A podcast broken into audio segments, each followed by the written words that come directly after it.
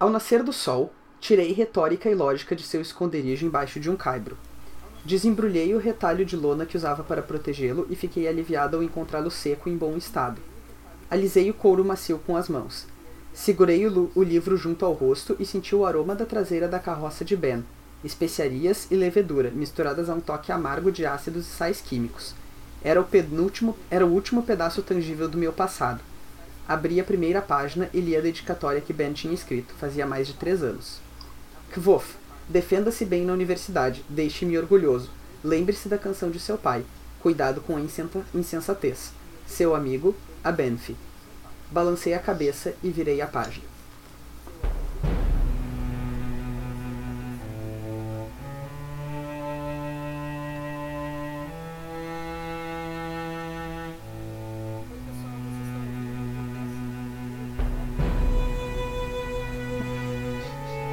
Oi pessoal, vocês estão ouvindo o 11 episódio dos Quatro Cantos, podcast de releitura da Crônica do Matador do Rei do Patrick Rothfuss.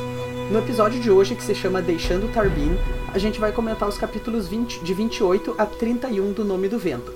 Eu sou o Arthur Maia e estão aqui comigo a Julia Neves. Oi, oi gente, tudo bem? O Eric Alves. E aí pessoal, tudo bem? E o Bruno Amorim. Salve, salve galerinha. Na boa? A Rayane não pôde estar conosco nesse episódio, mas em breve ela está de volta. Só que antes da gente começar a falar sobre os nossos capítulos planejados para hoje, a gente ainda tem algumas coisinhas que a gente precisa discutir com vocês. A primeira delas é que nos últimos meses, e a gente sabe muito bem disso e melhor do que vocês, inclusive, uh, a gente tem sido muitíssimo pouco assíduo com o nosso podcast, com os lançamentos. É complicado, né? A gente teve várias dificuldades nesses últimos meses. Primeiro, a gente teve um problemão com o SoundCloud. É, a gente tá todo mundo muito atrolhado de coisas esse semestre. O Bruno tá em TCC, a Rayane tá em estágio, o Eric e a Julia estão com trabalho. Eu tô com a pós numa, num momento meio crítico. Mas a gente vai tá fazendo o que a gente pode. Vai ser um pouquinho mais esparso. E para esse ano, o nosso objetivo ainda é publicar mais dois episódios. Um por mês, um em novembro e um em dezembro. Né? Então a gente vai até o capítulo 13. Uh, e além disso, bom, vou deixar pro Bruno explicar a situação da edição daí. É, basicamente, pelo fato de eu estar muito atrelado com o TCC, vai começar a ficar muito complicado para mim conseguir fazer as edições é, eu tô sendo muito cobrado, tem muita coisa que eu tenho que ler e tudo mais. Meu tempo útil está sendo todo gasto pro TCC. Então, assim, é, isso vai então atrapalhando um pouco, talvez atrase um pouquinho a edição. O Eric comentou que talvez ele pegasse as edições nessas duas próximas para me dar uma mão. Porém, é, até a gente conseguir achar um novo editor, fica esse gap aí, né? Então a gente queria saber da no dos nossos ouvintes, né? Uh, a gente gostaria muito de conseguir lançar mais dois episódios esse ano, mas a gente está com esse problema da edição. Se algum de vocês ouvir esse episódio entende de edição, né? Se vocês sabem uh, trabalhar com isso e gostariam de, de nos ajudar para que esses episódios possam, possam acontecer, né? A gente, todos nós aqui, a gente faz tudo por hobby, por dedicação é, mesmo. Muito carinho, é, muito amor. Nenhum então, de nós está tirando um centavo daqui. Pelo contrário. Pelo, Pelo contrário, é. Mas, enfim, se alguém quiser, né, assim, com a mesma boa intenção que a gente faz os episódios, é, nos ajudar e nos dar uma mão para editar esses dois episódios até o final do ano, a gente ficaria muito grato. De qualquer maneira, se a gente não conseguir, a gente vai tentar, né, do jeito que der. Sim. Mas, Isso. além das notícias difíceis, a gente tem as boas notícias. E as boas notícias é que, muito tempo atrás, aconteceu um sorteio. Né, a gente fez um sorteio de vários materiais, entre eles o livro do Eric, o... As Crônicas do Mar, né, de Hatla. Isso. Crianças do Mar. Crianças do Mar, desculpe. Eu sou um senhor de idade. É... Um idoso de 22 anos. É, um caderno 23, também. 23. Oh, perdão, Nossa desculpa, senhora. isso explica muita coisa. Desculpa. Todo mundo é Um ano faz aqui, muita então. diferença, né? É, é, e o que mais que tem no kit, Eric? É, tem um caderno também, do com uma das artes que eu tinha feito pra camiseta e uma caneca com a arte da, da Júlia de, acho, o quarto episódio, não sei. É, é o do que volta com a laúde quebrada. É, Acho que é o 7, acho que é o 7. pra tomar café com a tristeza. É, É, eu sei que é, já chorando. É tomando, tomando depois. segunda-feira, já chorando, assim, sabe? É, exatamente. E a gente fez o sorteio e referente àquele episódio e a pessoa sorteada foi a arroba Vitória Kelputon. Kelputon. Isso, a gente não tem certeza se essa é a pronúncia, mas é a Vitória e ela sabe, porque provavelmente as pessoas já ficaram confusas pra ler. É quase Então. isso. E vai estar na descrição também do, do podcast, né? Isso É. mesmo. Parabéns, Vitória! Então, isso aí, para- parabéns, Vitória. Aproveita aí as coisas, né? A, a arte da Julia e do Eric. E, enfim, espero o que. livro, O tudo. livro, espero que te- esteja ah, gostando de nos acompanhar e fique feliz com o resultado. A gente vai entrar em contato. Aí. É, Sim, mandar a mensagem. No dia que for publicado esse, esse episódio, a gente chama ela no Instagram Isso. e pede um endereço. Eu adoro como a gente super descobre como é que faz as coisas na hora, né? Ah, mas, fica- mas tem outro jeito? Assim que é legal. Muito bem, então agora a gente vai passar para nossa discussão de capítulos. Como eu comentei antes, a gente vai do capítulo 28 ao 31. É. Faz tempo que a gente não faz quatro capítulos, né? Mas nesse caso Sim. são capítulos bem curtinhos, todos eles. E a gente até tava fazendo. Eu tava fazendo o roteiro e tava tipo. Não tem nada a ser discutido aqui. Tem poucas coisas, no caso. Tem pouquíssimas. Mas eles são capítulos muito divertidos. São demais. É uma parte, entre aspas, aí, um pouco mais comédia, né? Uhum. Então, assim, eu- a gente, você ri lendo. A gente precisava principalmente- um pouco, é. né? Depois de tanta É, eu desgraça. acho que sim. Eu acho que sim, eu acho que foi um alívio, né? Um alívio aí pra gente. Então, É legal que constrói também a mitologia do mundo com o restante da história e tal. sim. Que acaba que é uma outra história. É uma continuação, mas não é também. que Pode se passar ali depois de muitos anos. Uhum. É, na verdade, essa divisão de capítulos eu me arrependi um pouco de ter feito ela como eu fiz. Porque o primeiro capítulo de- de- da- dos que a gente vai discutir ainda é muito conectado com o anterior, né? Uhum. E o último é muito conectado com o seguinte. Então. Mas é gancho. aquilo, né? Ao mesmo tempo, só dois capítulos ficaria muito pouco e seria muito. É. E é pra dar um gostinho de quero mais, É. entendeu? sim, sim, é, Foi essa a intenção do Arthur o tempo todo, gente. exatamente, eu sou um gênio. Aham, claro. Muito bem, então o capítulo 28 se chama O Olhar Vigilante de Telo. E ele começa quando o Kvof retorna ah, pra procurar o Scarpe, né? Pra ouvir mais histórias. Porque o Kvof passou anos com a mente adormecida Sim. e agora, desde que ele ouviu a história do Scarpe, ele tem um motivo pra viver, ele tem um motivo pra tipo desejar que alguma coisa aconteça, esperar um momento chegar. E ele tá empolgadíssimo pra ir lá ver o Scarpe de novo. E ele vai. E o Scarpe tá contando uma espécie de sequência da história que o Kvof ouviu na noite anterior. né? E justamente por isso que eu disse que ficou meio quebrado, eu não lembrava disso quando eu dividi. Que tinha mais esse pedaço aí. E esse pedaço é a criação dos Amir. Exato. Os Amir já foram mencionados antes, como o Kvof vai perceber logo depois. No lá quando o Kvof viu o Chandriano e quando eles mataram os pais dele, né? O, o Halyax Uhum. fala quem é que te protege dos Amir pro pro Gris. Uhum. Então aqui a gente vai ver que essa a sequência daquela história, a sequência da desgraça que o Lanry fez recair sobre Mirta de Niel, sobre os Celitos, né, foi Sim. foi sucedida pelo pela criação dessa ordem de pessoas que cujo objetivo, segundo a história do Scarpe, é ir atrás do Chandriano, Uhum. né, ir atrás da desgraça que que eles sofreram.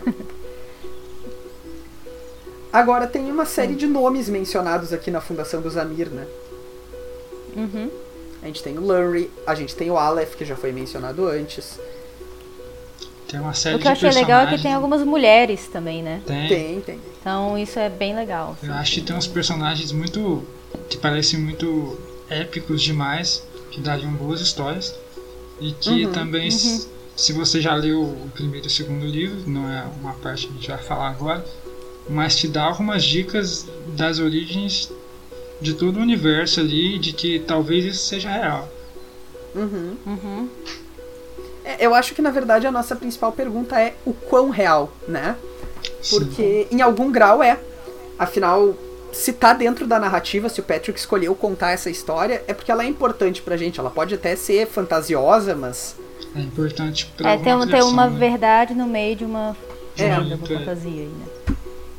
E, e eu acho interessante que tem um dilema aqui, né? O Celitos quer vingança, porque ele tá muito chateado. E o Aleph fica tipo, não, relaxa, não, isso aí não leva a nada e tal. Mas é realmente um grande dilema, porque o Celitos até justifica dizendo que ele não pode esquecer o que foi feito e que, enfim, os- o Chandriano vai ficar fazendo mal por aí, né? Então, Uhum. antes que alguém faça alguma coisa do que ninguém faça nada. Exato. Então a gente fica na dúvida se o que o Celitos está propondo ao criar essa ordem é vingança ou é justiça, né? Ele, ele expressa as duas coisas. Eu acho que pode ser uma combinação das duas também. Uhum. É uma linha muito tênue, né? É, Sim. ou, ou a vingança que vai originar a justiça depois, né? Porque no primeiro momento você pode se vingar pra querer fazer justiça e depois ver que na verdade você só tinha que ter feito justiça. Bom, de qualquer maneira, eu acho que o mundo agradece se alguém parar o Chandriano. Sim. Não vai me ver reclamar. É. Ah, porém, tinha mais uma coisa que eu queria falar aqui. Deixa só eu encontrar exatamente o trecho. Porque Telo tá lá, né? Sim, sim. Sim. É legal que toda vez que você relê esse trecho, parece que você descobre uma outra coisa a mais. Tanto que é Isso, algo que eu vou sim. comentar na sessão de spoiler que eu acabei de ver aqui. Olha aí.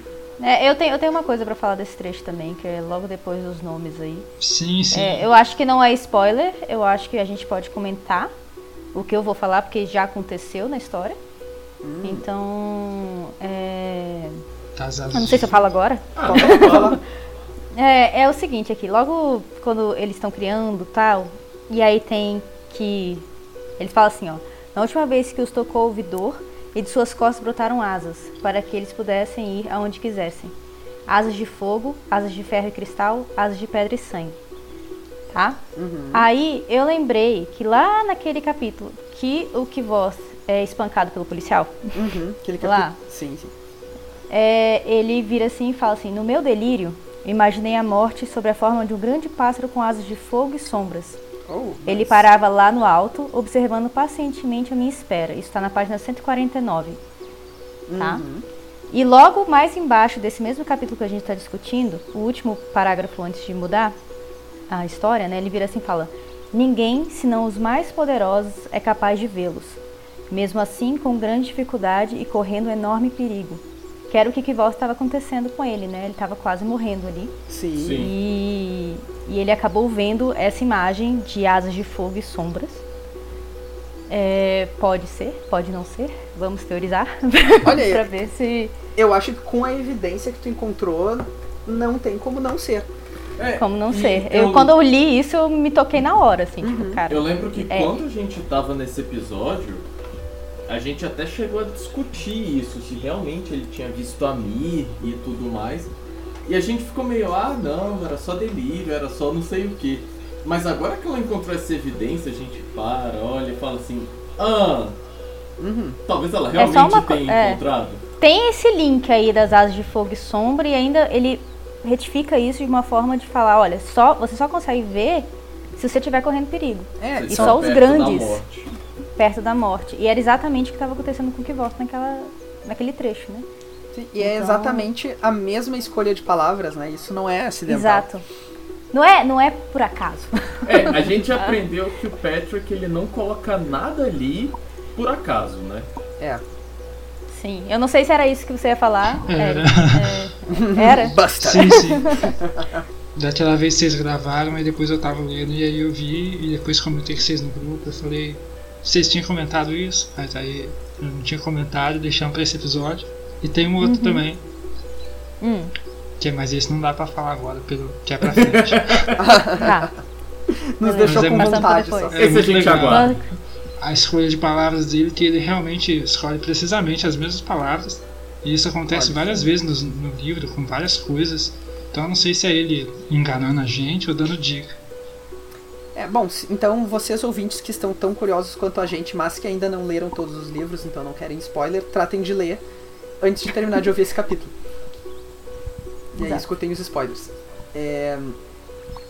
Bem, a história é interrompida, né? O Scarp não chega a terminar ela. Claro que para efeitos de narrativa funciona porque a gente conseguiu entender onde é que ele queria chegar. Ela não tem um final tão aberto e misterioso, mas ele é interrompido. E ele é interrompido por sacerdotes telianos. Esses caras aparecem acusando o Scarpe de heresia. E muito provavelmente tem a ver com o fato dele estar falando dos Amir, que eram uma ordem, pelo que se sabe, relacionada à igreja. E aqui ele tá dando uma versão diferente dessa história, né? E além disso, Telo tá lá. Uhum. Sim. Então, muito provavelmente a acusação de heresia está relacionada com essa versão não oficial de uma história santa, né? Uma história sacra. Sim. Sim. E eu acho interessante, vocês lembram que nos outros episódios a gente comentou como é que os padres eram, os sacerdotes, eles eram representados, né, em, em Tarbin como essa classe meio corrupta, ah, às vezes tinha até insinuações de pedofilia. Sim. Sim. Sim. E aqui, de novo, as pessoas ligadas à igreja institucio- institucional que aparecem são as piores pessoas desse capítulo, né? Exato. Então o Patrick parece não ser muito.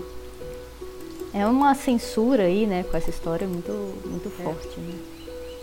Não O que- quer que isso passe. Né? É, o que não é E ele uma tava coisa- falando, eu acho que outra coisa que também pode ser, intensificar, né? É que ele tava com crianças, né? Falando justamente com uma nova geração aí. Não sei. Uhum. É, também. Enfim, ele tá, ele tá reforçando um pouco essa ideia, que não é de todo errado, né?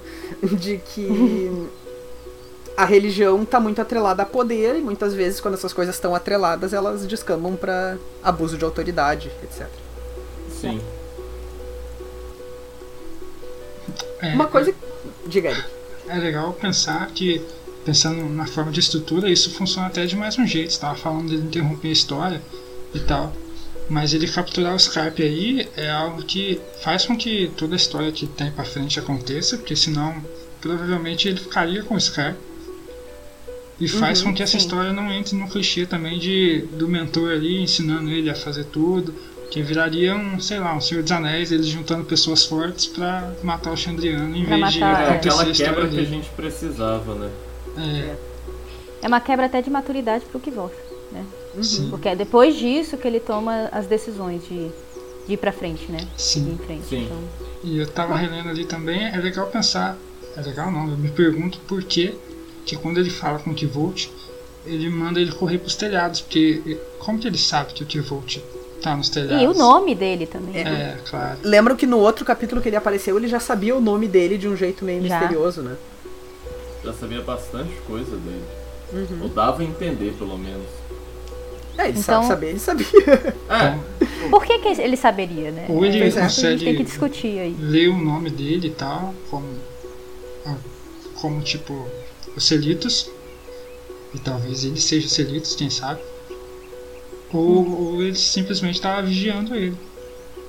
É, eu pensei nisso também, que ser uma coisa meio associada aí com o que ele passou, né? Do, de ver um Amir, se for o caso. Pois é, até porque quem tá falando pra ele da existência do Zamir aqui é o Scarp, então. É o Scarpe, o É. Scarpe poderia.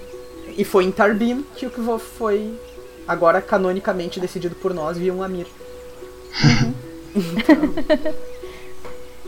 Agora uma coisa que me, me chama a atenção em Tarbin, que eu já disse algumas vezes que não é o meu arco favorito nem de perto, assim. Eu aham. tenho a impressão de que o Kvof tá sempre ah, tendo esses momentos assim de tipo. Ah, eu tava vivendo por nada e daí alguma coisa dentro de mim despertou.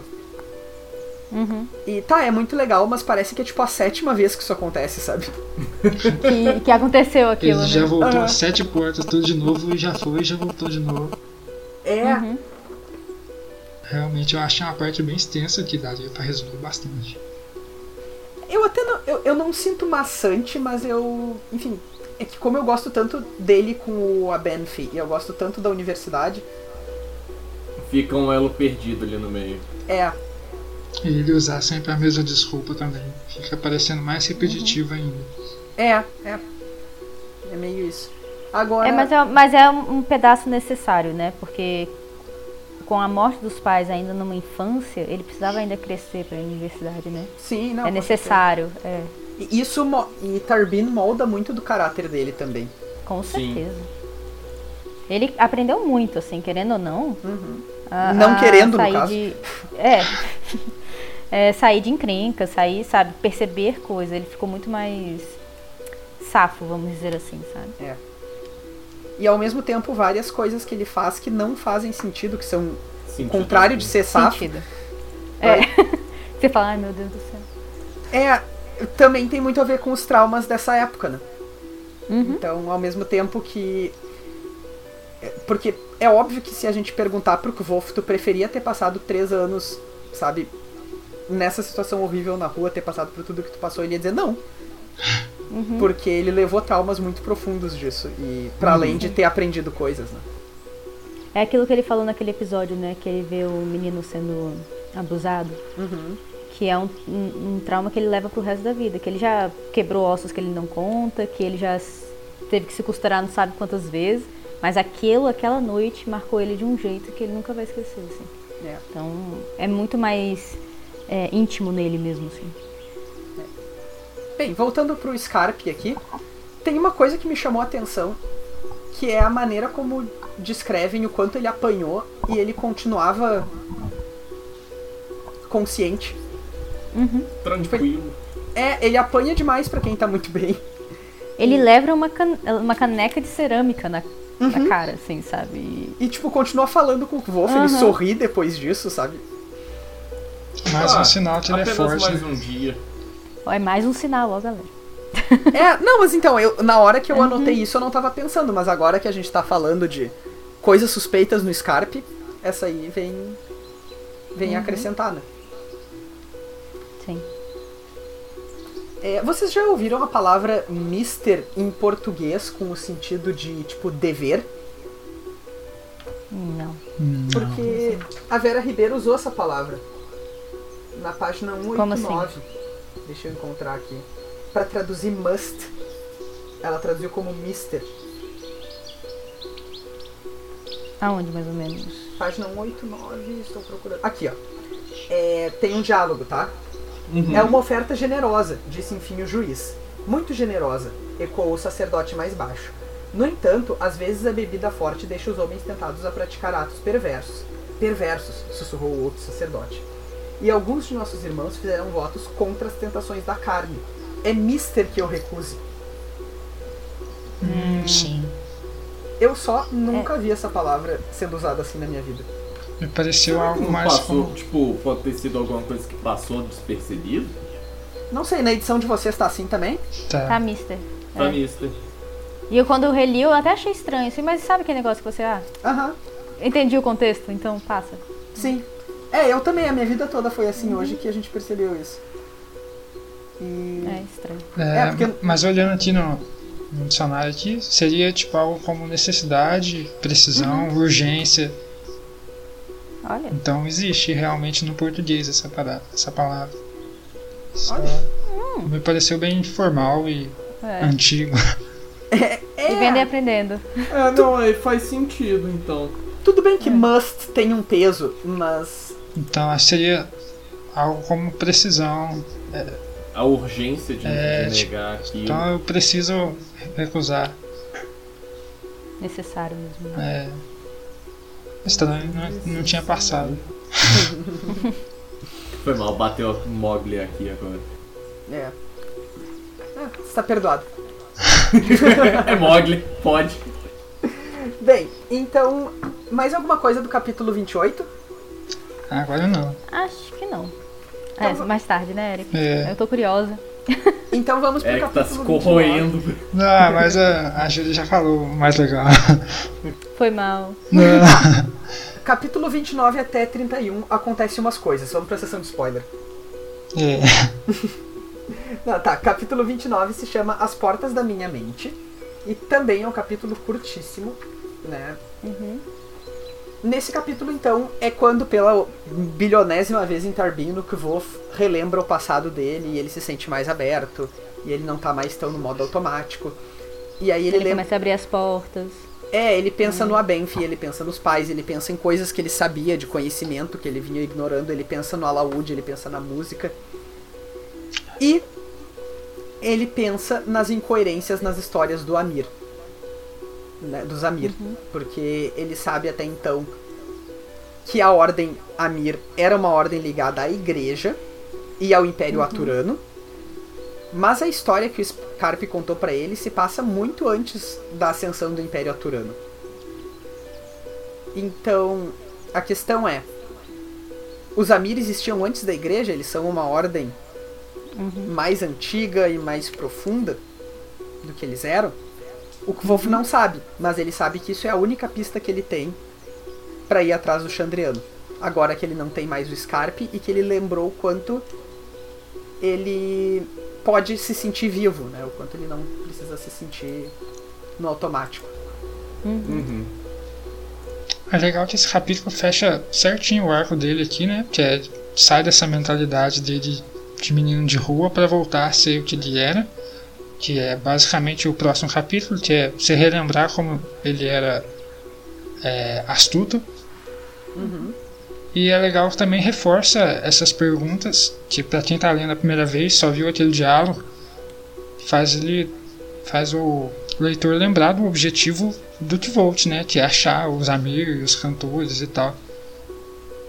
Se você tá lendo a primeira vez e leu, passou aquela parte rápido, depois de todo esse tempo em Tarbina, é, você vai esquecer. Sim. Sim. Então acho que ele usa esse capítulo mais como estrutura narrativa do que. Não tem muita Só pra coisa. realinhar, digamos assim. É. É mais pra fechar tudo aqui e aí poder começar um outro arco. É, uma coisa que eu me pergunto é: será que esse capítulo não. Eu não sei, eu, eu estranhei esse capítulo, relendo agora. Eu achei ele muito curto por uma coisa que não necessariamente precisaria ter dividido. Mas, enfim. Sim, é, parece que tanto esse quanto o outro tá mais ali pra poder ligar as cenas importantes que tem, É, tanto a última quanto a próxima. Senão ficaria um corte muito grande ali e ele teria que fazer um, um resumo muito pequeno nos primeiros parágrafos. Mas é legal fazer esse, esse, esse questionamento, porque se você já leu uma vez e está lendo uma segunda, terceira vez, você se faz esse questionamento de que os amigos surgiram antes, depois e tal. sim. Sim. É, Mas- quando tu já tem certa fluência dentro do universo, mas quando tu tá lendo a É. primeira vez, não tem como. Sim, Não, primeira mas vez passa. vira só uma encheção de linguiça. É, e tipo, como é muito importante pra estabelecer a meta do Kvof, né? O, o Patrick tá certo em reforçar isso aí, em, em, tipo, pro leitor que tá lendo a primeira vez dizer, tá, para aí. O que a gente vai agora é redesenhar o- os próximos objetivos dele a partir das pistas que ele tem. Até Uhum. porque a maturação dele daqui pra frente faz ele desviar um pouco desse objetivo. Então é legal ele colocar esse reforço, realmente. Bem, e então qual é a decisão que o Kvof toma? É ir pro único lugar onde ele acha que pode encontrar algumas respostas. Agora que ele se reconciliou com o passado dele, né, e ele lembrou da única possessão que ele tinha ainda, que era o livro que o Abenfi deu pra ele, o Retórica e Lógica, ele, vai, ele lembra que na dedicatória tá escrito defenda-se bem na universidade. A universidade, além de ser um lugar que o Kvof criança queria muito ir, também é um lugar onde ele tem maiores chances de encontrar respostas. Sim. E é assim que termina esse capítulo, com ele decidindo que ia deixar Tarbin em direção à universidade. Eu gosto que ele termina com virei a página. Sabe? Uhum. É, expressão, né? De segue o barco. É porque aí fica naquela do virou a página do livro. Do livro. Da- Eu gosto dessa brincadeirinha. É, É, é, eu não tinha percebido, mas foi muito legal mesmo. Eu não sei se em inglês é assim também. Eu, deve ser, então. deve ser. Deixa eu conferir aqui, mas. Provavelmente. I nodded to myself and turned the page. É. Enfim, belíssimo capítulo. Mais alguma coisa do 29? Né? Não. Não, ele é bem simples. É. Capítulo 30, então, se chama Restauração. É, não é exatamente a tradução literal do nome dele em inglês, porque o nome dele em inglês é The Broken Binding. Nossa. É. É, o sentido no fim das contas, né? Mas, anyway. Ah, então, esse capítulo é um pouco do que a gente comentou antes, que são capítulos mais divertidos, mais leves. Sim. Aqui, nesse capítulo, o Kvof vai tentar ah, deixar o livro dele, né? E trocar. Barganhar aí. né? É, barganhar o livro que o Abenf deu pra ele pra tentar ter algum dinheiro pra poder sair de Tarbin. E aí ele tem um diálogo divertidíssimo com o dono do, do estabelecimento, que se chamava Restauração, né? Uhum. Os melhores diálogos que rola. Mas ao mesmo tempo que é divertidíssimo, ele também nos lembra de algumas coisas. Que é, ah, claro que o leitor não esqueceu, mas ah, da super estratificação social em Tarbin, de como o Kvof chega lá como um menino de rua e é super ah, não é maltratado, mas ele é visto como Mal visto. mal visto, é. Né, O cara tenta enganar ele. Sim. Nem acha que ele sabe ler, né? Então, Uhum. E aí ele dá um, um jogo com a assinatura dele. Que é Cara, ele- ele dá um- Tapa assim de pelica nele. É muito bom. né? É muito bom. Achei bem legal que ele me lembra muito os diálogos dele com o Ben na, na carroça. É, recupera um pouco dessa juventude dele, faz ele realmente parecer ser um menino do que um personagem que está sofrendo nas ruas. E vejam o que, que o Kvof tá fazendo aí, né? Quando ele. Ele ganha do cara com argumentação. E o livro que ele tá tentando. Não sei se é Vender. penhorar a palavra, mas se É, chama penhorar. Retórica e Lógica. Uhum. É, meio que penhorar.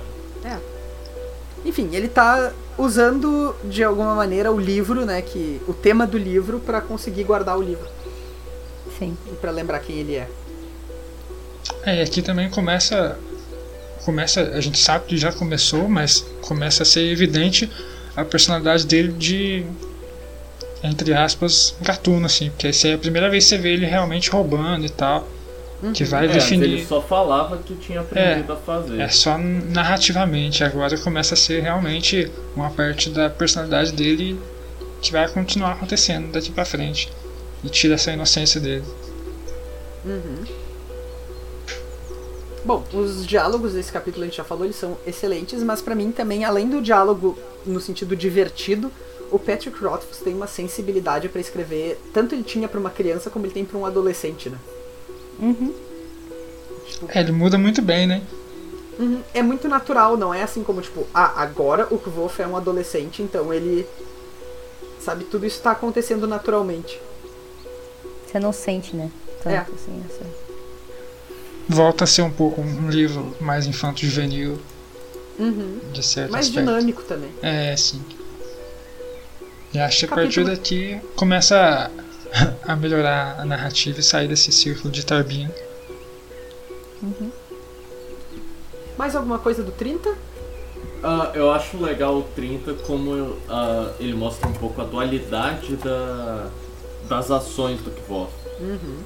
Que ele pega aqui, por exemplo, bem no finalzinho mesmo, os dois últimos capítulos, parágrafos, quer dizer, perdão, são muito bons. São. Que ele tá falando do recibo e tal, não sei o que, que ele dá- passa a perna no cara com o recibo, né? E aí ele termina assim. Conclui que realmente não era um mau sujeito. Retribui o sorriso e por um segundo quase me senti culpado pelo modo como eu tinha escrito o recibo. Aí você, ah, poxa, um bom menino e tal, não sei o que. Aí vai pro último parágrafo. Também me senti culpado pelas três penas que havia furtado, mas só por um segundo. E já que não tinha uma forma conveniente de devolver, roubei um tinteiro também. É muito bom. tô nem aí, já que tô na merda mesmo. vamos Já que tá no mais. inferno, abraço capeta, né? Tipo isso. Exatamente. Então, do 30 é isso? É, Eu acho que Sim. E agora vamos pro último capítulo da nossa discussão de hoje, capítulo 31, que se chama A Natureza da Nobreza. Esse capítulo também ele é super satírico, né? A, gente já Sim. falou um pouco da, das sátiras que o Patrick fez dos, do- dos sacerdotes em outro capítulo, de uma maneira mais humorística. Mas aqui, então, o alvo do, da sátira, né, muito claramente, são os nobres. Esse capítulo, ele me lembra um pouco ah, aquela ideia meio teatral, sabe? De, tipo, ter personagens representantes de classes, assim. Uhum. Personagens tipo, né? Pra, pra narrativa funcionar como um... Aqueles personagens são caixinhas, né? É, Então tem o padre, tem o nobre, tem o pobre, tem né, o mordomo. são bem os estereótipos mesmo, né? Caixinha já pronto. É, É tipo Gil Vicente, assim. Mas o que o Kvof tá. Mas é interessante aqui porque na verdade o Kvof não é a caixinha que ele tá. tá simulando. Ele é um ator. E como ator ele tá fazendo isso, ele tá representando um tipo. O capítulo começa então com o Kvof decidindo que com o dinheiro que ele tinha ele ia primeiro tomar um banho ao invés de comprar roupas novas, porque se ele primeiro comprasse as roupas novas e depois tomasse um banho, ele ia ter que usar as roupas novas estando sujo. Sim. E então ele decide tomar o banho e daí ele tá definitivamente sem nenhuma solução pra como ele vai fazer Essa cena pra, é muito boa. pra conseguir. É. acaba que usa ele usa tanto o capítulo anterior quanto esse pra poder mostrar as habilidades que o Volt tem, né? Tanto de atuação quanto de retórica, de, de roubar. Sim. Ah, e a Sim. grande ideia do Kvof, que é sensacional, então já que ele tá sem roupas e ele percebe que de banho tomado ele parece um nobre, é que ele vai sair de toalha na cidade. É. E o que E eu vai- acho legal também, só te Diga. interrompendo um segundo, é que ele se viu no espelho, ele viu essa mudança toda, né? Ele se viu mais velho, como nobre. Então, é muito legal isso. Sim. De enfim, a decisão dele é ir lá como nobre e pentelhar pessoas, porque ninguém incomoda os nobres, então ele vai conseguir umas roupas. Sim. E é o que ele faz, então ele tem um diálogo divertidíssimo também com o. Não, e ele ainda dá, dá aquela pompa, né? De você sabe quem eu, Eu sou. Uma vez, uma familiar minha encontrou o senhor, na época repórter, hoje senador Lazier Martins aqui em Porto Alegre. E era. E ele falou exatamente essa frase, então. Agora eu E associo. aqui em Brasília é o que rola, meu filho. É, imagino. Mas agora eu associo o Wolf com o Lazier Martins e nada pode ser salvo. Bom, de qualquer maneira, esse diálogo dele com o cara é, é engraçado também, porque o Wolf também é a mesma dualidade de antes. Tipo, ele tá se sentindo mal por tá tendo que enganar o cara, então ele até sente pena umas horas, né? Uhum. É, pra mostrar só que ele não é um psicopata, né? Ah, não- nem precisa ser um psicopata pra estar se divertindo fazendo aquilo se tu é um bom Ele ator. tá atuando, né? É que nem um ator que tá fazendo alguma apresentação no meio da praça, assim, vai, sabe, sacanear alguém, alguma coisa assim. É, é uma atuação e é uma brincadeira, na verdade, né? É, minha mãe, por exemplo, ela faz alguns, é, alguns esquemas, assim, em universidades. Então ela tá fazendo uma agora aqui numa universidade de Brasília com medicina. E ela tem que fingir que ela tá doente, que ela tá, né? Pros, Ah, alu pros, é, pros alunos saberem é, dar uma notícia ruim, vamos dizer assim, sabe? Então, a última vez que ela foi, ela teve. Era uma paciente que descobre o câncer de mama. Justamente por causa do outubro rosa e blá blá blá. Então é esse negócio dela ter que se virar. E ela, ela fala assim, Julia, por dentro eu ria tanto com a carinha deles tadinhos. E é mais ou menos isso, né? Porque eles ficam nervosos, as pessoas ficam nervosas, né? Sim, sim. Acho que isso é uma característica bem legal da escrita dele, que ele mostra realmente como ele aprendeu os requisitos para ser um protagonista, porque na maioria das histórias de fantasia, em geral, que se lê, todo herói já tem aquele, todo o envolto de habilidades para ser um herói, ele só não é descoberto pelas outras pessoas, mas ele já sabe se portar durante os outros, já sabe lutar e tal. Mas aqui não, ele fala que realmente essa habilidade de falar e tal é realmente uma habilidade que ele teve que adquirir, não que só porque ele é o protagonista que ele tem. É, ainda que ele tenha feito tudo isso fora de tela, digamos, né? É, sim. É, a gente nunca viu. Mas Tipo, ele tem- pelo tem menos uma men- menciona. é. É, eu concordo contigo por um lado, né, que tem uma justificativa e não é assim, tipo, as coisas só acontecem, né? Por outro lado, às vezes soa irreal o quão bom ele é nisso. É, É porque ele era muito pequeno também, né? ele, ele reforça Assim, claro demais. que existem, existem atores e atrizes aí mirins que são absurdos, existe. Mas pensar que os pais dele morreram quando ele tinha 12, 13 anos, né? Ah, e pensar que não só ele era uma- um ator mirim absurdo, como ele era, tipo, um instrumentista absurdo, como ele era um Tudo retórico. absurdo. É. É. Uma Mas- criança aí que. Foda. É, Ele era foda. começando a pré-adolescência, sabe? Não, não faz muito sentido. Mas, bom, o que eu falei antes sobre os personagens tipo, eu queria ressaltar a melhor frase desse capítulo, concorrendo a melhores frases do livro. Hum. Se você não passou muito tempo na corte ou em cidades grandes, não compreenderá por que lhe foi tão fácil fazer isso. Permita-me explicar. Os filhos dos nobres são uma das grandes forças destrutivas da natureza, como as inundações ou os tornados. Ao ser atingido por uma dessas catástrofes, a única coisa que um homem comum pode fazer é ranger os dentes e tentar minimizar os estragos. É bem isso. Então, é. Vulgo qualquer moleque mimadinho que você já conheceu. Playboyzinho. E um que a gente vai conhecer daqui a um tempinho mais. né? Oh, eu ia comentar isso. Ah, delícia. Mas sim, então o, o que eu falei sobre o aspecto satírico é exatamente esse tipo de comentário que o Kuvô faz, assim, como ele pega um grupo social, né, e, e mostra, tipo, as características de, de maneira cômica. E antes de... Eu tenho só mais um comentário sobre esse capítulo, só que eu fui imbecil e fechei meu livro. Sem marcar a página, de novo. É 199. 199? Uhum. Ah, quando o Kvo volta lá na, na estalagem onde ele tinha tomado banho, né, pra acertar o que ele tinha combinado com o cara e tal. Só que daí ele pensa com ele mesmo duas vezes que ele gostaria de ter uma estalagem que parece uma vida boa. Isso é muito legal. Isso é bacana porque a gente sabe que o, o Kot do presente tem uma estalagem quando ele precisou É, eu marquei essa, essa parte também, que é muito legal que uma- um desejo dele lá atrás acabou virando realidade, né? Uhum. É, e quando ele precisou, tipo, no momento de necessidade, foi pra esse desejo que ele correu. Sim. Eu não sei pra vocês, mas pra mim isso aí tem muita cara de que o Patrick já tinha quase terminado o livro, ele tava revisando, e daí ele pensou, bah, eu podia Certeza. botar. Porque eu acho que é só nessa hora que isso aí acontece, né?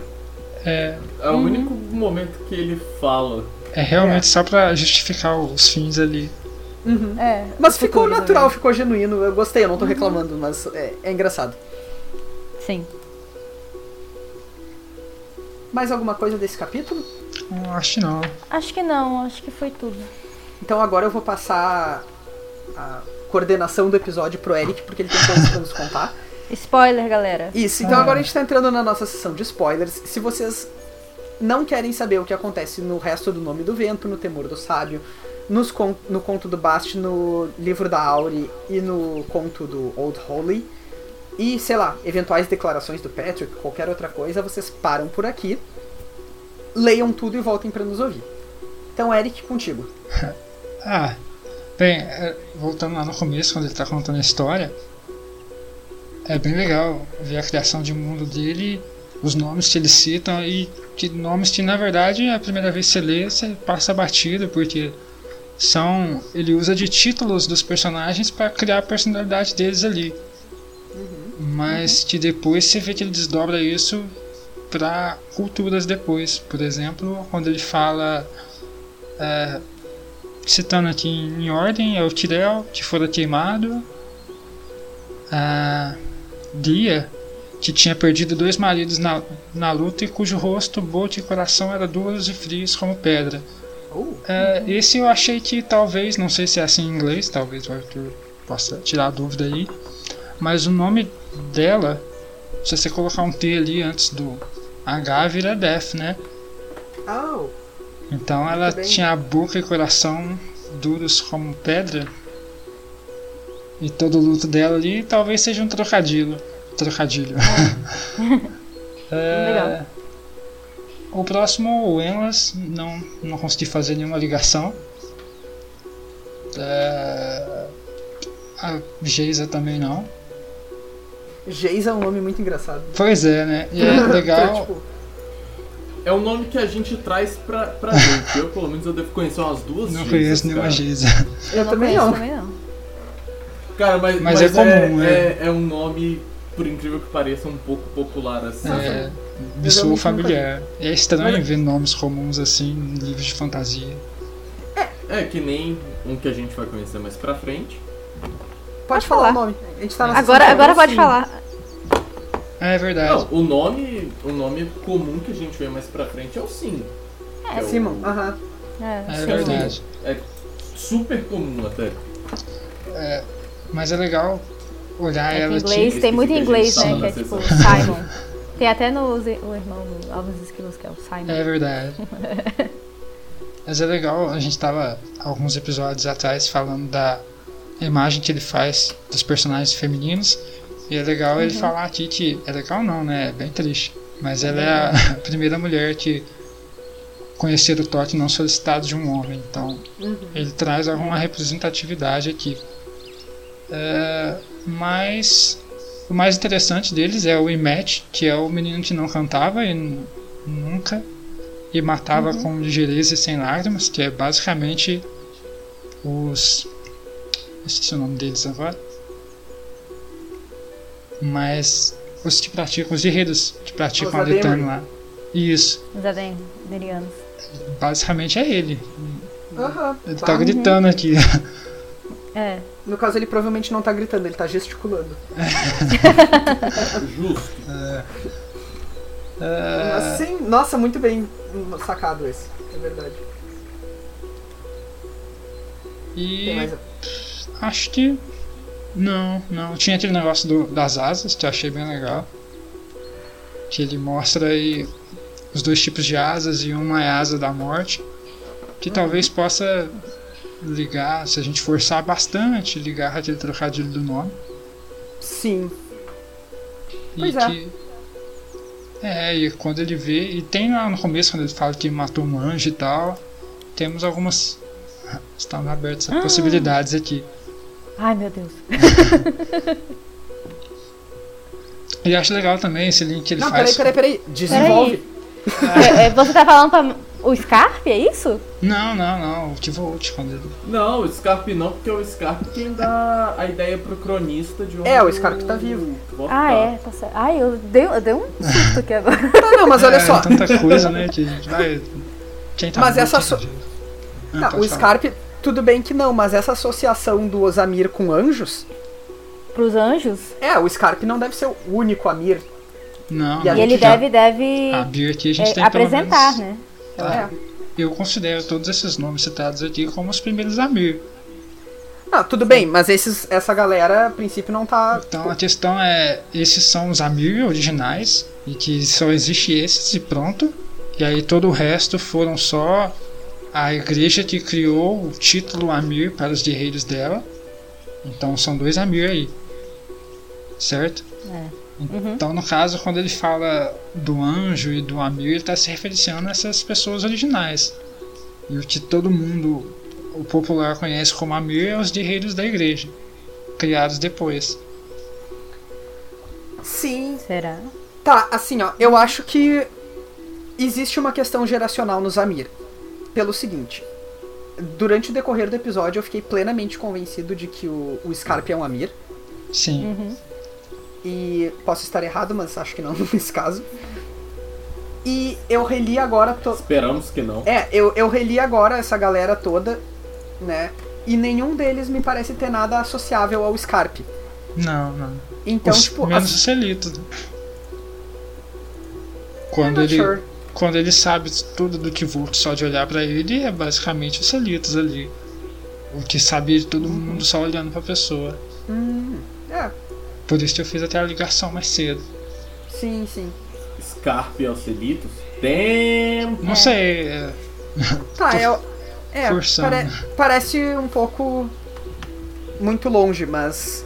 Eu não. Tu tem uma boa observação pra isso. É Estou uma muito questão a deixar anotada e esperar o terceiro livro. Agora. Tem que esperar agora. O, o- Isso nos responde, pelo menos me responde uma pergunta, uma questão que tá aberta pra mim desde a primeira vez que eu li, que é quando o Ktei fala pro Kvof, né? Ah, você já esteve mais perto do Zamir do que. Que você Que imagina. você imagina. Pois é. Pois é. Aí, ó. Acho que foi bem legal a gente conseguir né, chegar num, num, num ponto juntos ao vivo, Sim. assim. É... Ao vivo, Sem discutir tão ao antes, tá, gente? Né? Só no chutômetro. Até, até tentamos discutir, mas preferimos não. É. É, É legal também Obrigado. as trocadilhos que ele faz com o nome, tipo o Aleph e a, e a cultura judaica. É algo que a gente devia ter mencionado antes, ou não sei se a gente já mencionou. eu acho que não. E também quando ele fala da Geisa, Uhum. é, que ela tive uma centena, ela tiveram uma centena de pretendentes em Belém. Belém. Então, ela seria Pois tipo é. que Maria Madalena, assim.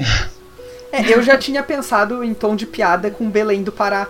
Tipo, É, eu pensei também. Eu mas agora que Belém, o, Belém. que o Eric apontou, é, faz sentido que o Patrick tenha usado como referência a cidade de Belém. Sim. Não do Pará. Ou talvez a do Pará, vai saber. E eu não sei se aparece. é, eu não sei se aparece no Temor do Sábio, mas esse menino que ele usa como base para criar os Ademiriano, Uhum. ele, esse nome Imet me soa muito familiar. Não sei se ele menciona alguma outra vez. Let's check. Eu Mas- em Pode ser Emmet também, né? Não sei se tem alguém em É, vez do I. É, pois é porque ele faz muito isso de mudar um pouquinho a grafia e daí o É, meu Ctrl F coisinha não, só. não me ajuda. Pode ser só Matt. no final. Vai aparecer tipo milhões de palavras. é, no É. inglês vai. É, não vai rolar de, de descobrir isso. Agora deixa eu ver se na Wiki tem alguma coisa, que daí já é um. Outra coisa que a gente considera, pode não precisa relacionar aquelas características aos tentar relacionar aquelas características aos selitos. Selitos não, aos carp. Tô- Já juntei as duas pessoas aqui já. Mas ele fala depois que junto com as asas é, o fogo cintilou nos olhos deles e eles enxergaram as profundezas do coração dos homens. Então qualquer um daqueles lá deve ter um poder parecido com o dos selitos de enxergar tudo da pessoa. E por isso ele saberia o nome do que gosta É. e tudo sobre ele. Poderia, É. poderia ser um dos que é mais genérico ali, tipo o que tem uma máscara, o que. Uhum, pode ser qualquer um dos É. outros. Não precisa ser exatamente Celix.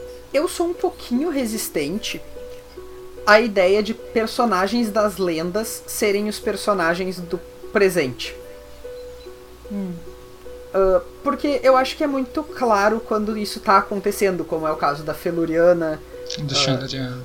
do Chandriano. É, tudo bem, pode ser que um ou outro aconteça, mas eu, eu não sei dizer o por. Na, na verdade, eu acho que é um. Seria um recurso narrativo meio. é, meio preguiçoso. Sim. Sabe? Tipo, ah, esse cara é secretamente esse cara. E esse cara é. se- Sabe? É, mas, Mas é- talvez ele possa criar uma justificativa melhor, que é o Não, que ele pode, faz. Ele Agora- e.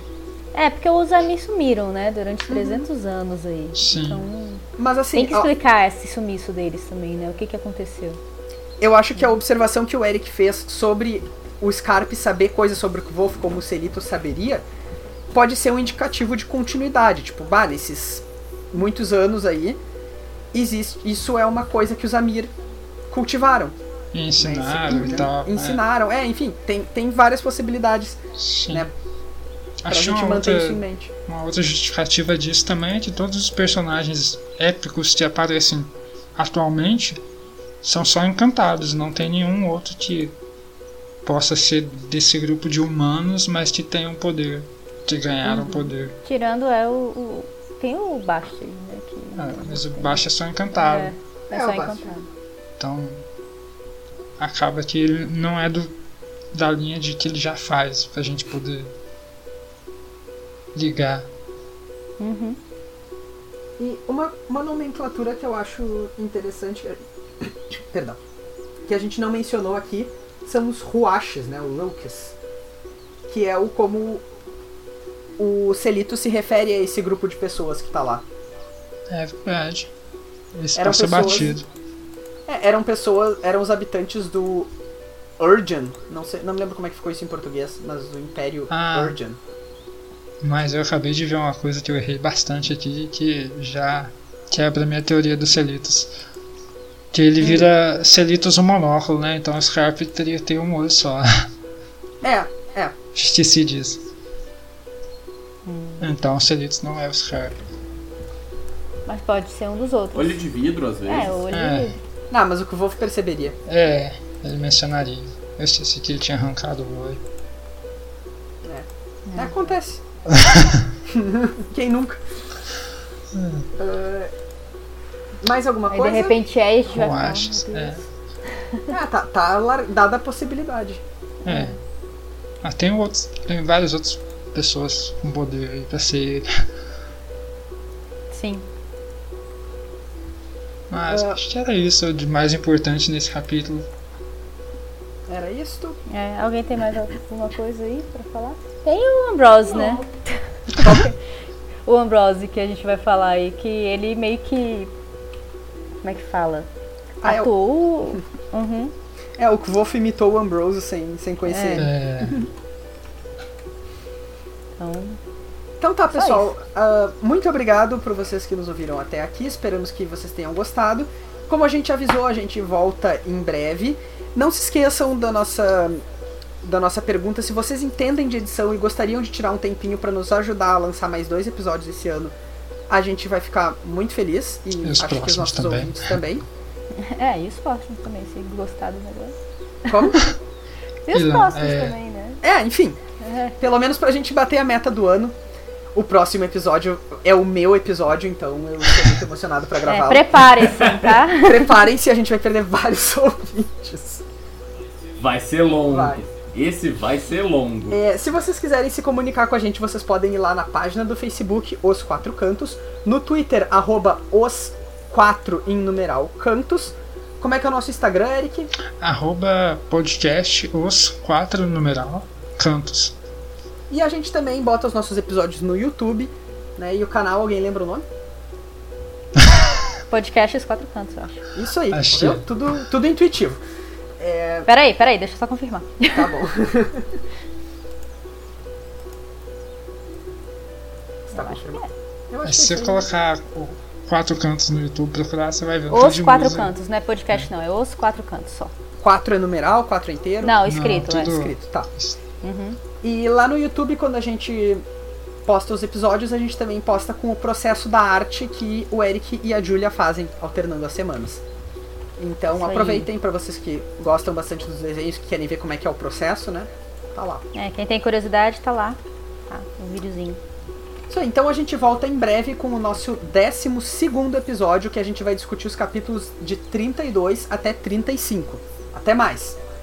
Tchau, tchau, gente. Até mais. Tchau.